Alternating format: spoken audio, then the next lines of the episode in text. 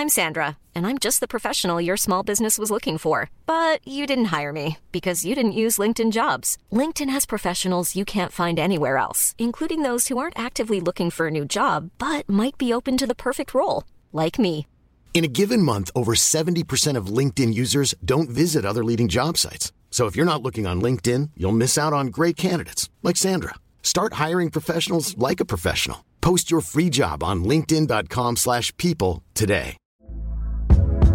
Hey there, it's Michelle Norris. I'm host of a podcast called Your Mama's Kitchen. When I travel, I'm usually looking for a way to find a taste of home when I'm not at home. And one of the things I love to do when I am at home is entertain. And Airbnb allows me to do that. When I was in California recently, I rented a house that had a great kitchen. And when we were sitting around the table, we we're all thinking, we're in someone else's house. Someone could be in all of our homes as well. If you have a home, but you're not always at home, you have an Airbnb.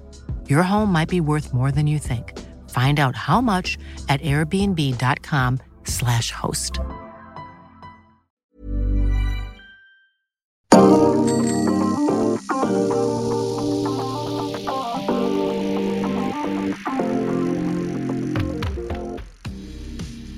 Changement de voix, changement de ton, mais ne changez rien. Vous êtes dans Ça déraille, le nouveau podcast cyclisme disponible sur Apple Podcast, Deezer ou encore Spotify. Alors oui, nous sommes en plein cœur hein, des classiques flandriennes. On va revenir sur le spectacle qui a été offert sur les différentes épreuves belges. J'ai nommé, j'ai nommé évidemment Bruges de Panne, Ganvé-Velgem et bien évidemment la E3 Saxo Bank classique. L'invité du jour, vous en avez désormais l'habitude, on va recevoir Aude Bianic, coureuse de l'équipe Movistar et habituée au podium sur les championnats de France ces dernières années notamment avec son titre en 2018. Et enfin, on terminera ce podcast Saderail par la course qui va bien évidemment nous occuper les esprits, l'esprit en tous les cas cette semaine. Je parle bien sûr du Ronde van Vlaanderen, le Tour des Flandres qui se prépare devant nous. Avant ça, présentation de mes acolytes pour ce podcast. À mes côtés, je vous prie de saluer comme il se doit eh bien celui qui a nommé Henrik Mas comme vainqueur potentiel du Tour de Catalogne sur le dernier podcast. Johan Tritz, bienvenue. Est-ce que je me suis planté ou pas? Parce que je n'ai pas osé regarder le classement à la fin parce que je crois qu'il était mal parti. Mais je crois que j'ai eu faux, hein, je suis pas sûr. Il y a une petite erreur, mais elle va vite se, j'imagine qu'elle va vite se, se, rectifier dans les, dans les semaines qui arrivent, on l'espère. Salut les amis en tout cas, ouais, euh, et très ravi de passer de l'autre côté de la barrière. Exactement. Et l'expert qui nous accompagne, il a remporté, alors ça va être loin, Kurn, Bruxelles-Kurn. Il a été euh, deuxième du Tour des Flandres, troisième de Milan-San Remo, quatrième de Ganvé-Velgem ou encore cinquième de Paris-Roubaix. Je m'arrête là. On ne présente plus l'ex-sélectionneur pardon, de l'équipe de France, Frédéric Moncassin. Bonjour et bienvenue. Bonjour. Voilà, je pense que les présentations ont été faites. Le programme est plutôt alléchant. Allez, on se rend au départ. Le spectacle était au rendez-vous euh, du côté de nos amis belges avec les trois classiques euh, disputés. Alors, dans l'ordre, la classique Bruges de Panne avec la victoire de Sam Bennett, la E3 Saxo Bank classique avec la démonstration de l'équipe de Koenig Quickstep et la victoire de Casper Asgreen et Ganvevelgem au plus proche de nous avec la victoire de Wout van Aert. Emmené parfaitement par son équipier Van Hooydonk, euh, évidemment, on peut tout d'abord se féliciter hein, que ces courses se déroulent malgré le contexte sanitaire qui reste encore une fois tendu. On va revenir sur l'ensemble de ces courses. Je me tourne vers notre expert, Frédéric Moncassin. Dans la présentation, on a parlé des euh, Flandriennes sur lesquelles tu as performé. Euh, est-ce que tu te retrouves un petit peu dans ce genre de coureur euh, sprinter qui performe aussi bien sur les grands tours que sur les classiques flandriennes? Oui, bon, moi, c'est vrai que c'était mon truc, les courses flandriennes. mais pourquoi les sprinters se débrouillent pas mal dans ces courses-là? Parce qu'en fait, ça frotte quand même beaucoup au pied des, des monts beaucoup, beaucoup. Donc forcément, les sprinteurs sont quand même plus à l'aise en général que les autres. Et ensuite, un mont, c'est quand même un petit sprint. Quoi. Hein. Un mont, ça dure, euh, on va dire, maximum, c'est 2-3 minutes. Quoi. Donc, euh, c'est pas un effort vraiment de grimpeur. Euh, c'est un effort vraiment qui se fait donc sur le placement et sur le, une grosse accélération au pied. Et puis après, ça se fait vraiment à l'arrache. Une fois là-haut, euh, c'est on chope le vent. Donc, il faut vraiment se placer encore, retrouver l'abri. Ou... C'est vraiment très tactique. Et forcément, les sprinteurs euh, bah, sortent bien. Euh, enfin, les sprinteurs se, débrouillent bien quoi, dans ces moments-là. On a vu les bordures aussi. Hein. pour ça. Et avec les bordures aussi, ils sont toujours bien placés sur les courses par étapes. Et du coup, bah là, on, sur Gant Game, par exemple, euh, tous les sprinteurs étaient devant parce qu'ils ont l'habitude de sentir le, coup. Enfin, je, je, suppose, hein, je vais dans ton sens, euh, Frédéric, mais ouais, j'ai trouvé ça euh, très sympa quand on les voit en plus rouler ensemble sur Gant Game. On n'a pas l'habitude de voir des, des sprinteurs passer des, des, grands relais, les voir comme ça, donc ça ah, donne un, un petit charme on est obligé. Euh, dans une bordure, il faut savoir que bon, euh, bon, les sprinteurs, donc ils vont se placer. Euh, quand on sent que ça va chauffer, et puis on le sait en plus maintenant avec les oreillettes et tout, les mecs qui sont placés au bon endroit, donc c'est les sprinteurs qui se placent plus facilement parce qu'ils frottent naturellement et sans prendre de risques.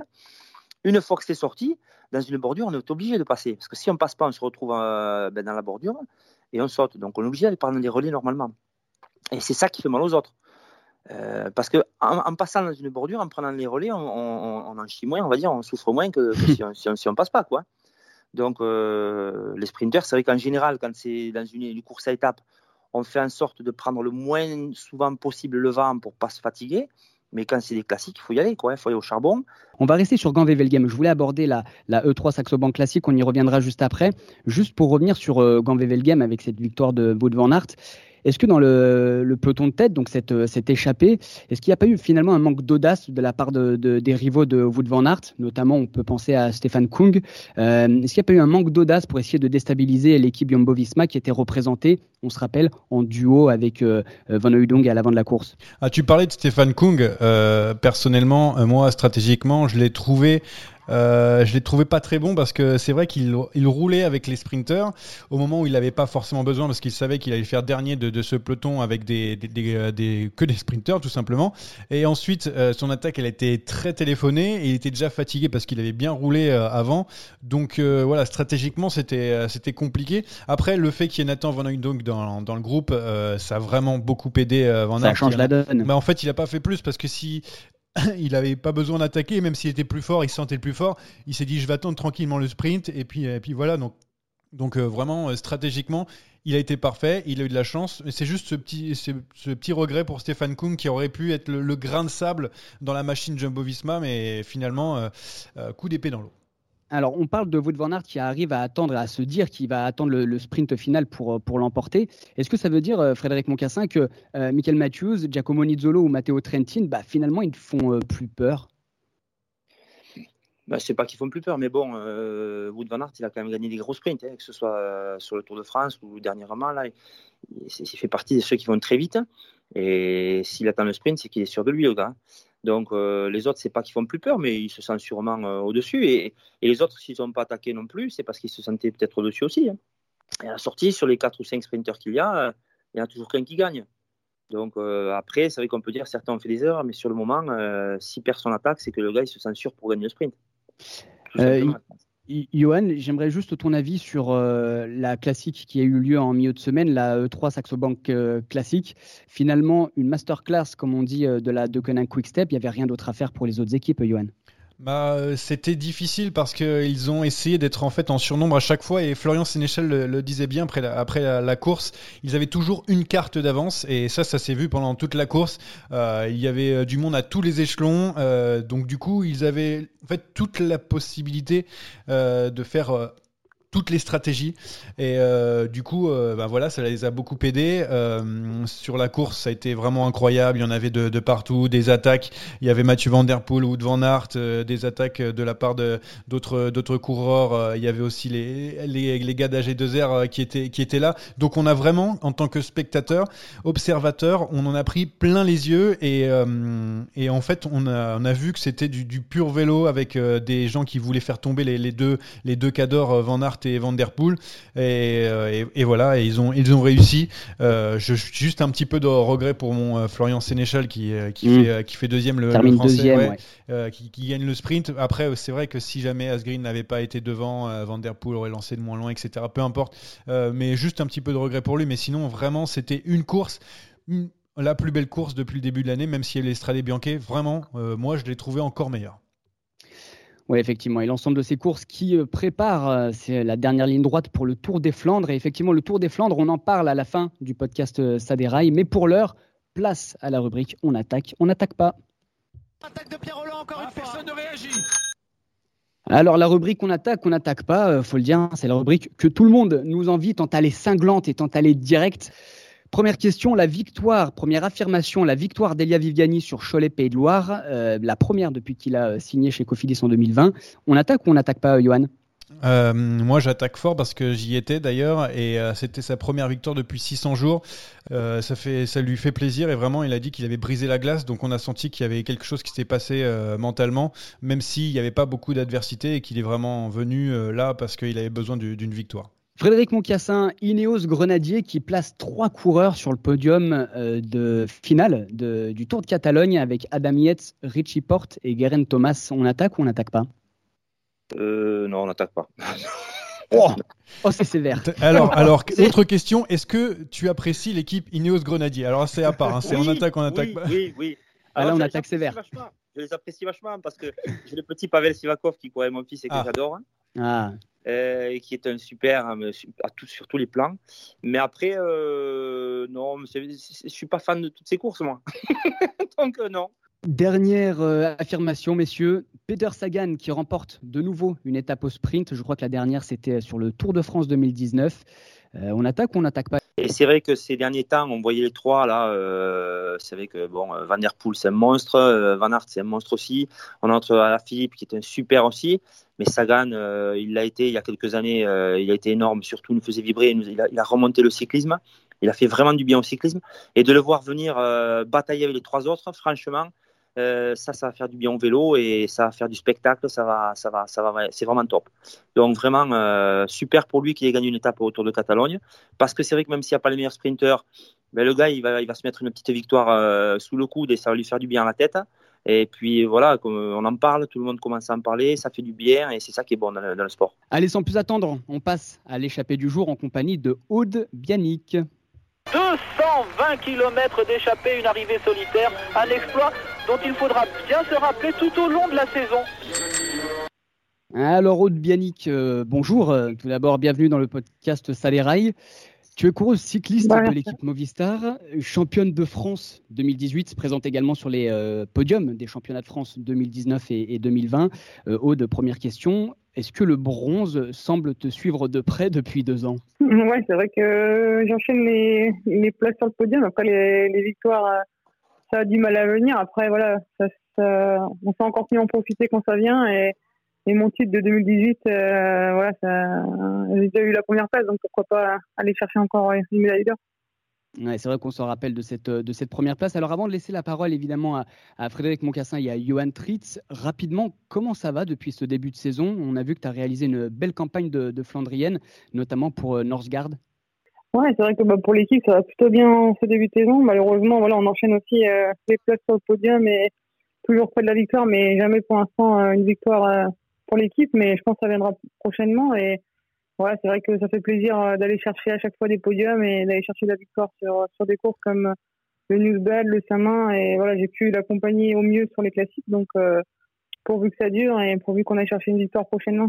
Et sur le 3, tu n'as pas des, regrets un petit peu euh, de, la façon dont, ça s'est passé? Parce que Northgard avait l'air forte et vous étiez deux dans le groupe.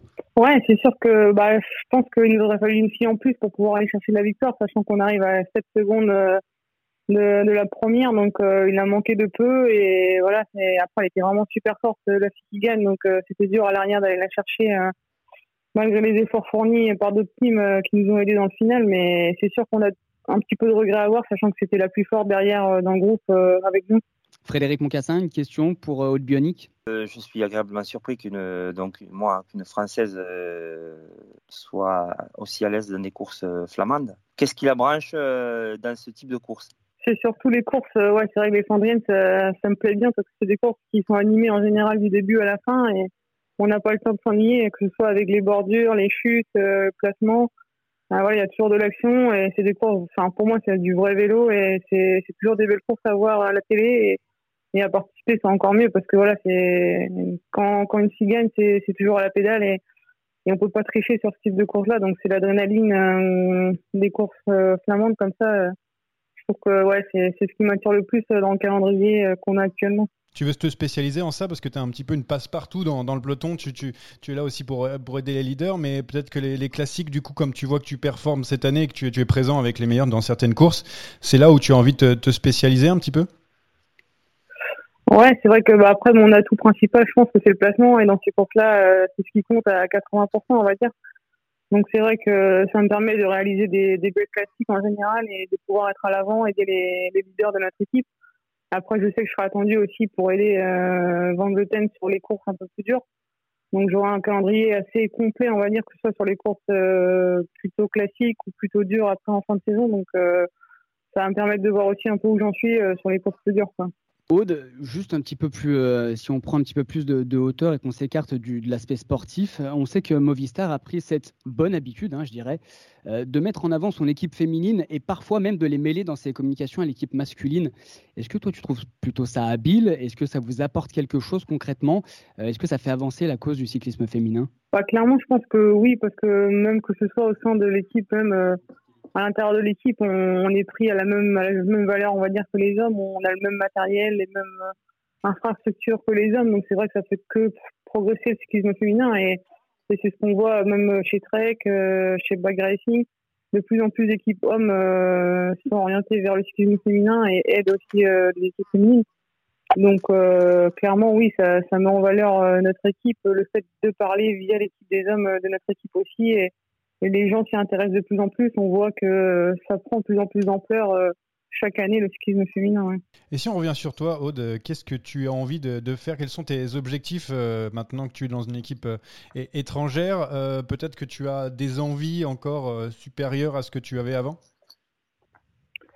Bah, c'est vrai qu'après mes envies personnelles, on va dire que j'ai mis un peu de côté cette année, sachant que voilà, il y a, y a, des filles comme Emma ou Année qui sont dans l'équipe et qui ont vraiment qui sont vraiment là pour gagner des courses. Moi, je pense que je peux pas prétendre encore à gagner des courses, mais après, voilà, l'objectif, ça sera pourquoi pas sur une des classiques ou sur d'autres courses, euh, sortir mon épingle du jeu, si jamais on est deux dans, dans un groupe final et que justement des filles comme Emma ou Annette sont plus, euh, on va dire, euh, sont plus surveillées et moi j'aurais plus ma carte, euh, voilà, s'il y avait des coups à sortir en fin de course et aller jouer ma, ma carte comme ça, quoi.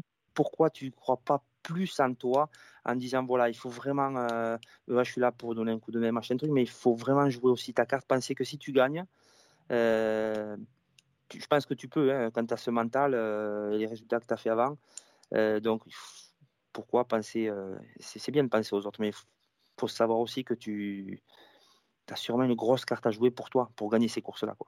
Et il ne faut pas passer à côté. Donc, voilà, c'est peut-être la question. Pourquoi penser beaucoup plus aux autres? Qu'à toi. Ouais, je suis d'accord. je suis d'accord avec toi. Après, euh... non, je suis d'accord avec toi. C'est vrai que après depuis toujours, euh, j'ai été plutôt coéquipière, que ce soit à la FDJ avec Roxane ou chez Agilo sur les courses un peu plus dures. Et voilà, j'ai toujours eu pour habitude d'être plus coéquipière et ça m'a plutôt bien correspondu parce que voilà, j'aime bien aider les autres et j'aime bien voilà aller, aller viser une victoire même collective. C'est vrai que ça, ça a quand même de la valeur. Et, après, j'avoue que je mets des fois mes objectifs personnels, peut-être parce que j'ai peur justement euh, de, de, voir un peu où j'en suis et puis d'aller gagner. Mais après, c'est vrai que j'ai. C'est une bonne question. Pourquoi pas penser à moi plutôt qu'aux autres? Mais euh, il faudrait que je me la pose plus souvent. Ouais. Merci beaucoup euh, Frédéric Moncassin Alors, pour coaching, ce, ce, coaching ce mental bel de, de, Frédéric ouais, pour, euh, pour Aude. Merci beaucoup. On va, on, on, va enchaîner euh, très rapidement. Merci beaucoup Aude d'être resté quelques instants avec nous. On va te conserver quelques minutes parce que évidemment, on enchaîne avec la rubrique La giclette. On se retrouve tout de suite. C'est parti, boum La giclette est là, on l'attendait alors, Aude Bianic, on va accueillir Jérémy Saakian. Salut euh, Jérémy, bienvenue. Euh, Jérémy va t'expliquer le principe de cette rubrique, la giclette. Ouais, salut Brice, salut Aude, salut à tous. Et euh, bah, avant de commencer, déjà bon anniversaire en retard hein, à Aude parce que c'était euh, ouais, avant-hier. Oh, bon anniversaire Aude, bien sûr, bien vu. On est parti pour cette info. Alors effectivement, ça sera une, interview très rapide. J'ai préparé sept petites questions qui s'intitulent Avec des si. Alors euh, aujourd'hui, on mettra pas Paris en bouteille, mais j'ai quelques petites précisions à te demander. Alors première question, si tu pouvais changer quelque chose à ta carrière, qu'est-ce que ce serait? Euh, Arriver plus jeune euh, plus tard dans le monde professionnel. Avec l'avancée du cyclisme féminin, je pense que suis arrivée un peu trop tôt et là, on voit vraiment que les équipes évoluent petit à petit et que finalement, ça aurait été bien d'arriver maintenant dans le monde professionnel. Si tu pouvais choisir de gagner une course en particulier, ce serait laquelle? Hum, Tour des Flandres. Si tu devais regagner un jour un maillot de championne de France, que je te souhaite, ce serait plutôt en ligne ou sur le chrono? En ligne. Si tu devais choisir entre aller au JO ou aller aux mondiaux, tu irais où? Hum, Au JO, parce que c'est quand même moins souvent que les championnats du monde. Si tu devais décrire ta nouvelle coéquipière Annemiek van Vleuten en un seul mot? Euh, Je dirais. Euh... c'est dur de la. je dirais exceptionnelle parce que c'est vrai qu'elle fait des, des semaines d'entraînement comme personne ne le fait et que. Voilà, elle est exceptionnelle, je pense.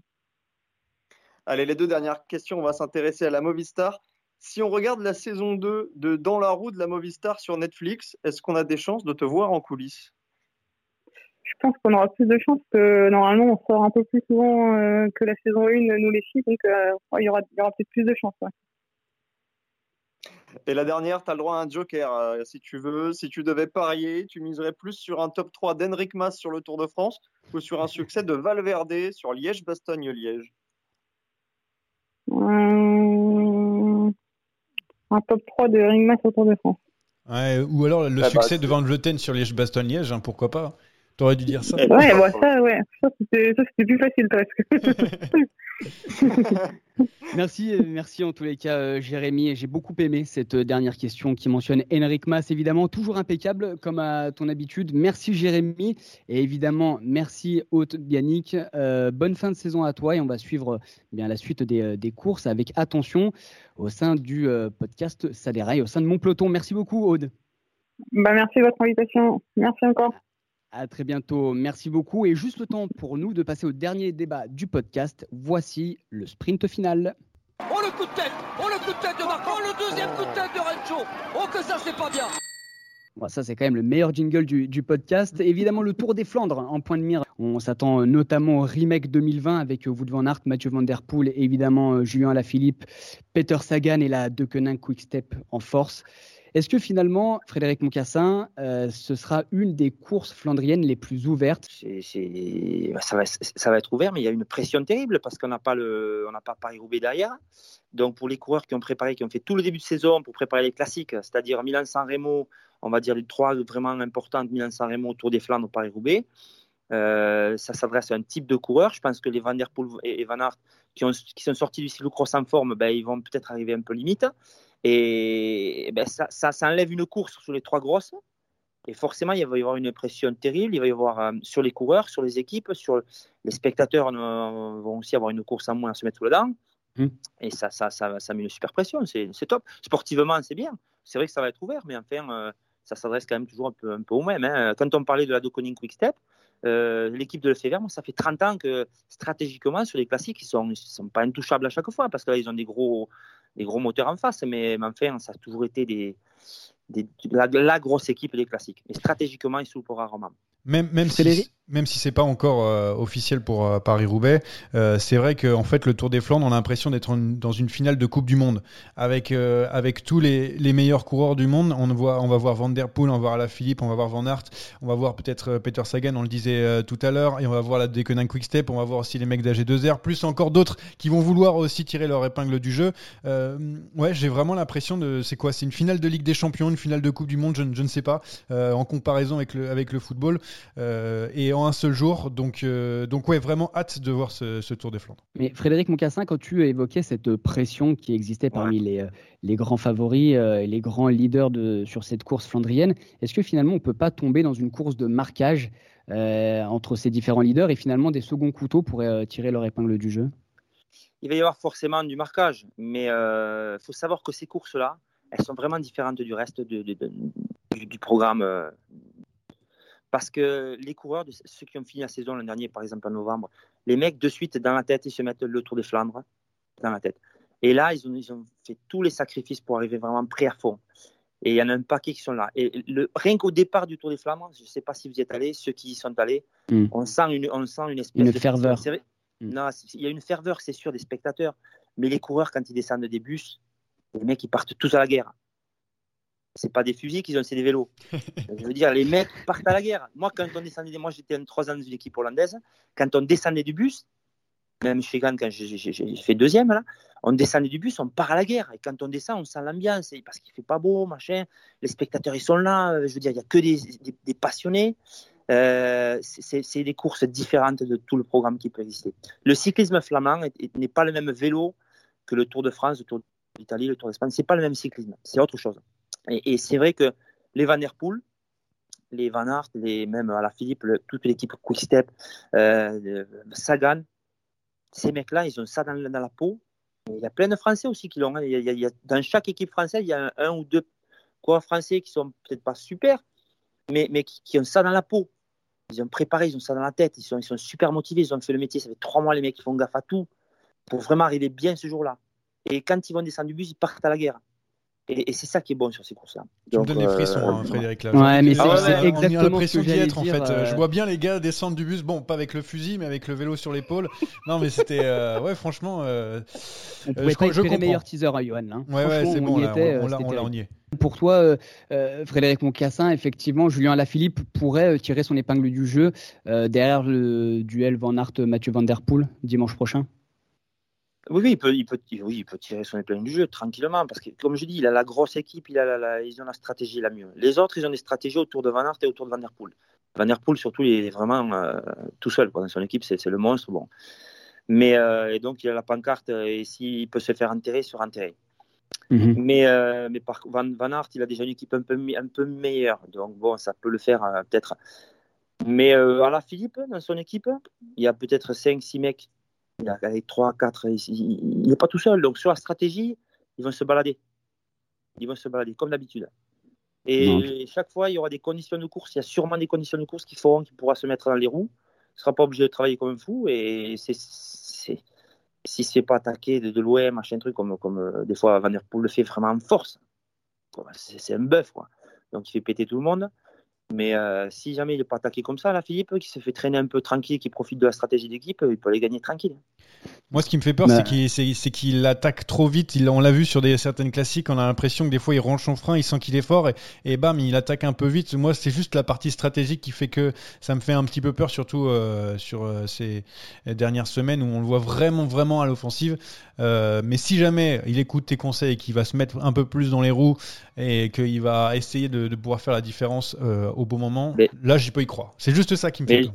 Je vais vous dire quand même, euh, de ce que j'entends, parce que je n'ai pas suivi tout le, le programme, je ne suis pas toutes les courses, de ce que j'entends, il s'est découvert, il a attaqué vachement tôt, patati patata. Ça, ça fait partie aussi de la stratégie. Tous les autres se disent, attends, à la Philippe, euh, c'est un barjot, euh, il attaque de ça. Le jour du des Flandres, c'est plus pareil. Mm. Les Flandres, pour, euh, pour le fait vert, c'est la course numéro un. La course numéro un pour les Belges, faut- pour l'avoir vécu dans une grosse équipe, ce jour-là, c'est le, le grand jour de, de, de l'année. quoi. Donc ce jour-là, la Philippe ne va pas faire ce qu'il veut, quand il veut, comme il veut. hein. Il va avoir une stratégie et les mecs ils vont faire avec ça, et avec des cartes. Ils ont plein plein de cartes, contrairement aux autres. Donc lui, il Ouais. va pas attaquer comme un fou. Et à la limite, Mm. s'il a montré qu'il attaquait comme un fou, euh, c'est justement pour dire aux autres, moi je suis un margeau, machin, je vais faire n'importe quoi. Les autres ils vont faire des briefings, attends, euh, vous inquiétez pas. Ah la Philippe, il attaque de loin, patati patata. Non, non. Le jour du Tour des Flandres, ça va pas se passer comme ça. Il y aura la vraie stratégie pour les gagner, pas pour faire le guignol. Moi, je leur fais confiance et j'espère bien que ça va le faire. je, je suis français, merde. Nous aussi. Effectivement. Mais finalement, Frédéric Moncassin, comment tu vois ce duel euh, Mathieu Van Der Poel au Wout Van Aert? Ça va être euh, un bis repetita de ce qu'on a vécu sur le dernier euh, Tour des Flandres. Euh, Est-ce que tu vois les gaillards aussi, euh, aussi rapides et aussi efficaces que l'année dernière? Et là, euh, moi, ils, sont, ils y sont efficaces. Le problème, c'est que chaque année, ils ont une pancarte de plus en plus grande. Et qu'il y a des gars qui sont des équipes qui sont là pour, euh, ben, pour jouer euh, contre leur stratégie. Il y a en place des stratégies justement qui les met dans la merde. Mm. Donc forcément, euh, à un moment, il faisait un peu, c'était, c'était la découverte quand, quand on a découvert Van Der Poel euh, sur les classiques, machin truc, on en a vu de suite qui était très fort. Mais maintenant, il y a une pancarte, le mec, il est numéro un, quoi. Et, et Van Aert, c'est pareil. Donc ces mecs-là, maintenant, euh, ils ont du monde sur le, dos. Et les autres font des stratégies pour contrer. Tout le monde veut gagner. Ce, duel, moi, ils sont forts, ils sont forts, mais il n'y a pas que la force, parce qu'à un moment, euh, il y a des équipes qui vont les mettre dans la merde. Hein. Le Sagan, il a la superposition dans le coup, là. On n'en parle pas. Mais... du coup, bon, même, même si je pense qu'il est un peu en dessous, physiquement, il ne doit pas être top top, comme les autres. Mais il a le bon côté, il a la bonne position, parce qu'il a gagné sa petite étape, sa, sa, course en Catalogne. Ça le rassure dans la tête. On y fait plus ou moins gaffe, pas tant que ça, parce que voilà. Mais il n'aura pas la pression au départ. Alors que les autres, ils ont une pancarte sur le podium, ça va. Il va falloir bien dormir avant. La tension nerveuse, quand on arrive favori sur des courses comme ça, c'est la presse, c'est tous les articles qu'ils vont lire parce qu'ils vont sur la presse. Les, mecs, mmh, bien sûr. voir le soir à l'hôtel tranquille, les mecs, ils ont l'ordi, ils vont voir tout ce qu'on dit sur eux, machin, truc, ils répondent aux journalistes. Il y a une pression qui est, qui est bien plus, qui est amplifiée par rapport au reste de la saison. Donc tout ça, il faut le tenir et c'est pas sûr qu'ils arrivent à 100% non plus euh, le matin de la course. Alors on a parlé de Julien Alaphilippe côté français. Est-ce que tu sortirais d'autres noms? Est-ce que euh, les euh, Turgis, par exemple, pourraient sortir du lot et se montrer dans, le, dans un top 10, dans un top 5, voire même un podium? Et pourquoi pas une victoire? Anthony Turgis, vraiment incroyable. Euh, c'est dommage qu'il y ait toujours un petit truc qui lui manque vraiment. Il manque pas grand chose. Il manquait 15 mètres sur Ganvel Game. Sur euh, le 3 aussi, il est avec les meilleurs. Bon, il lui manque un tout petit peu de jambes, mais il, est encore jeune. Euh, et je pense qu'il fera le, jump par rapport à ça. Et bien sûr, Florian Sénéchal. Mais le problème, c'est que c'est avec son équipe. C'est la, quatrième carte. Et en fait, si jamais il est, très fort, il pourra peut-être tirer son épingle du jeu. Mais, mais voilà, c'est le problème. Je sais pas si Frédéric me, me rejoint, mais moi, je vois ces deux Français-là. Est-ce que tu en as un autre en tête peut-être J'en ai oublié un?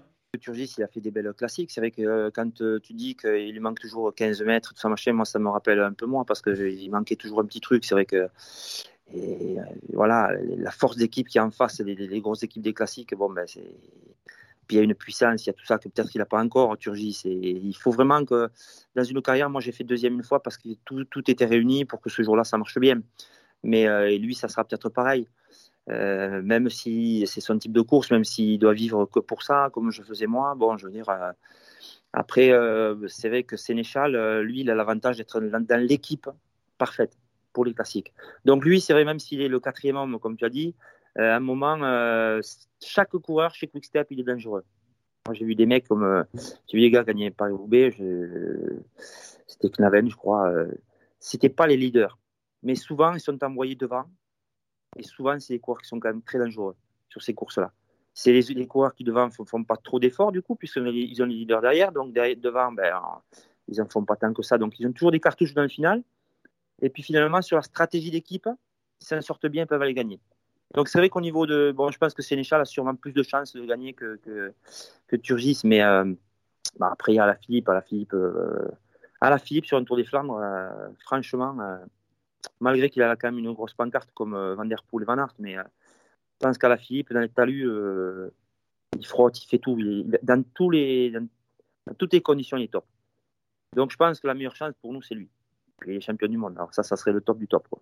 Ouais, ce serait beau hein, sur, sur cette belle avenue. Mais en tous les cas, Frédéric Moncassin, tu as l'art de nous faire euh, voyager, de nous euh, immerger dans cette, euh, dans cette course avant l'heure. Donc, on a pris une bonne dose de, de, Tour des Flandres avant l'heure. Donc, merci, merci pour cela. Et on se réserve, hein, Johan et, Frédéric, réservez-vous pour les paris à la fin de ce podcast pour élire votre.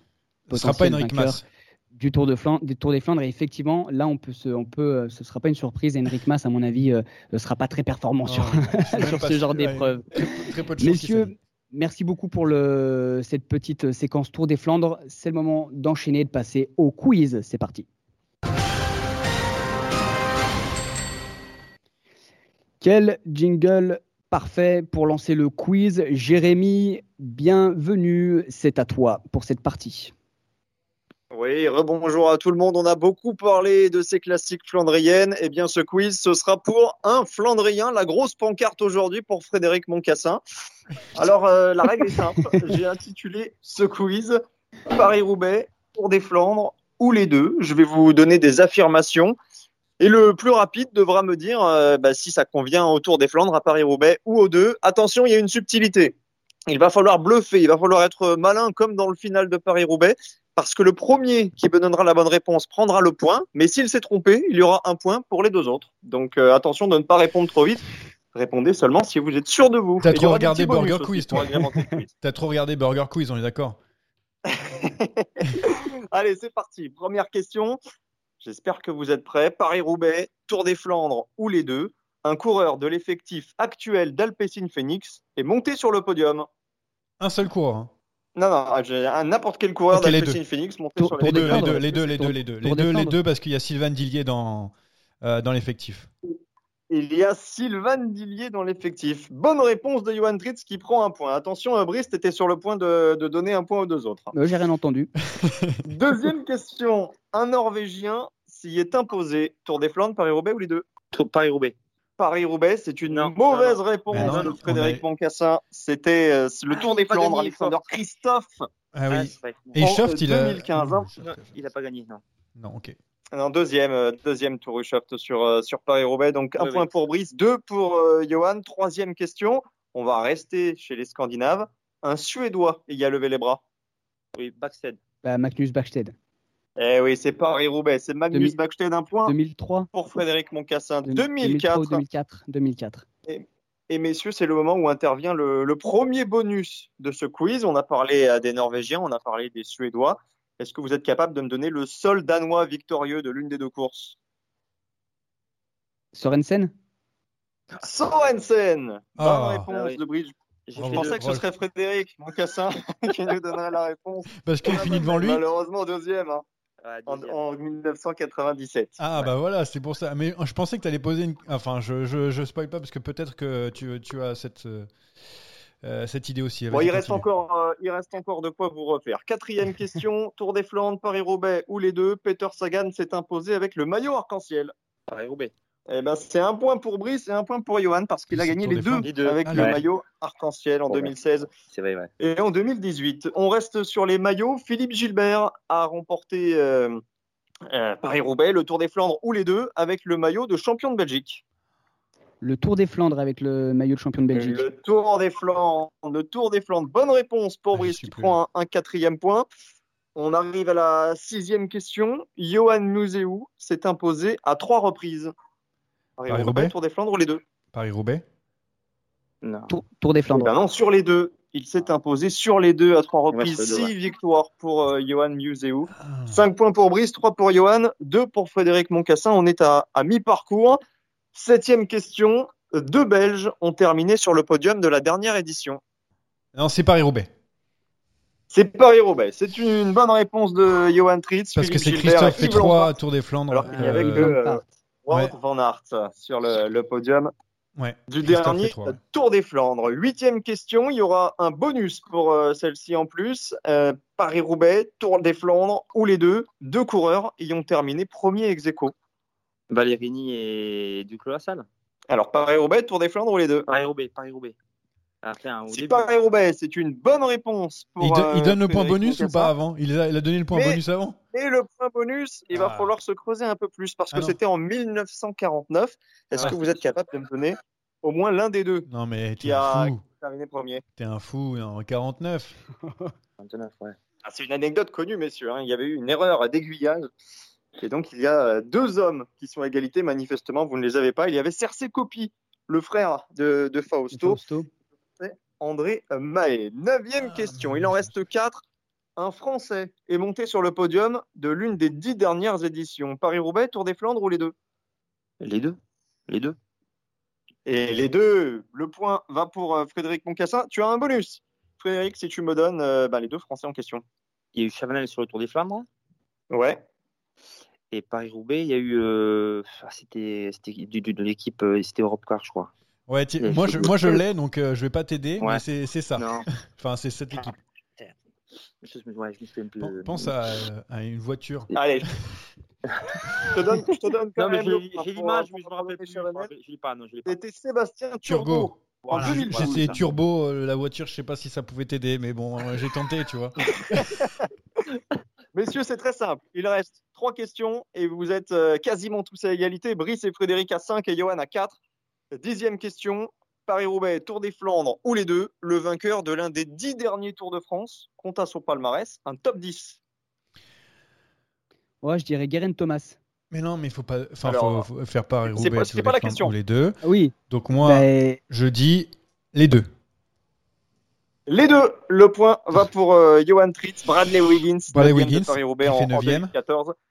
Et Thomas qui a deux top 10 sur le, le Tour des Flandres. Ah, alors là, je n'aurais pas trouvé Ah, euh, Geraint Thomas. J'avais que Bradley Wiggins et je me suis dit peut-être que, je sais pas, euh, non, je ne savais pas.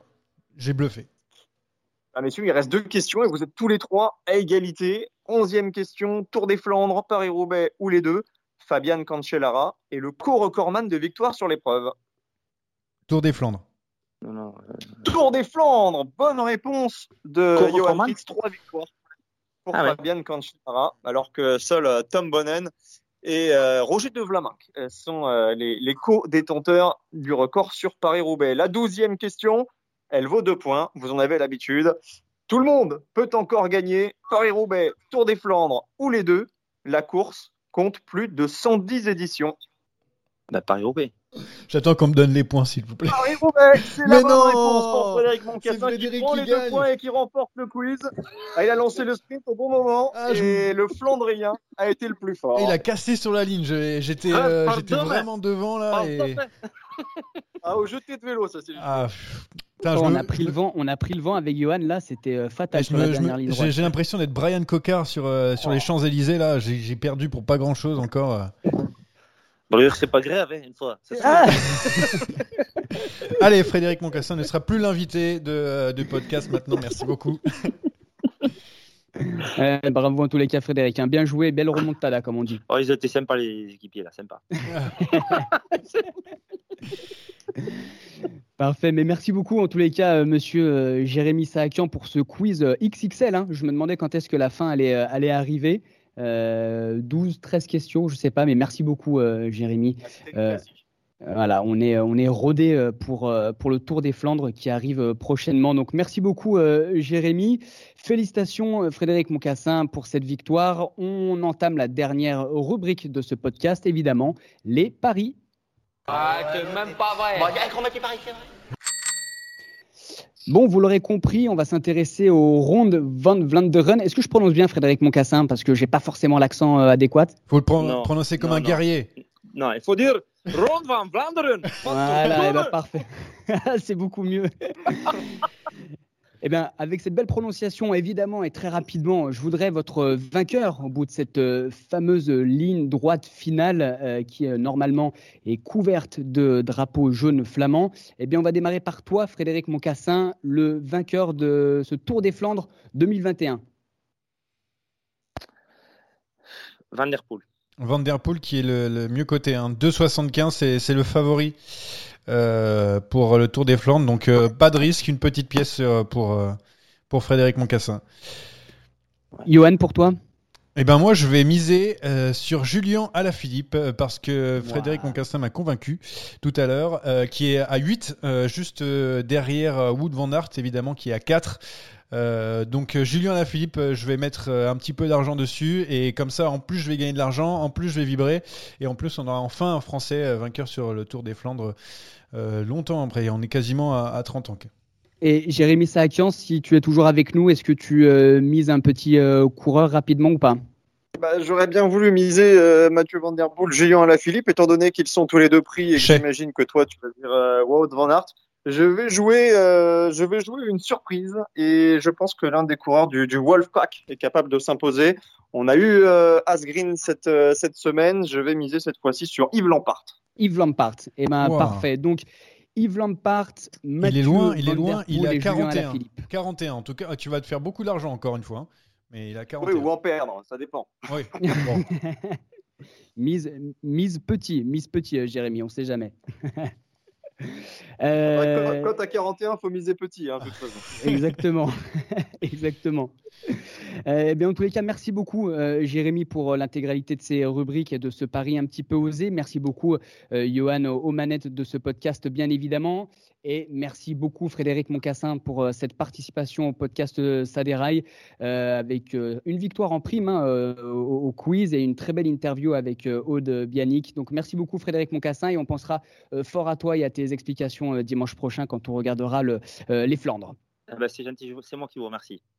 Euh, merci d'avoir participé, mesdames et messieurs, et chers auditeurs auditrices à ce podcast. N'hésitez pas à suivre mon peloton sur site internet, les différents réseaux sociaux et à partager en masse ce podcast Ça déraille. Un petit clic et en avant. Pour le reste, on reste bien évidemment euh, connecté. On se retrouve la semaine prochaine avec pourquoi pas une belle surprise en Belgique. Portez-vous bien et salut à tous.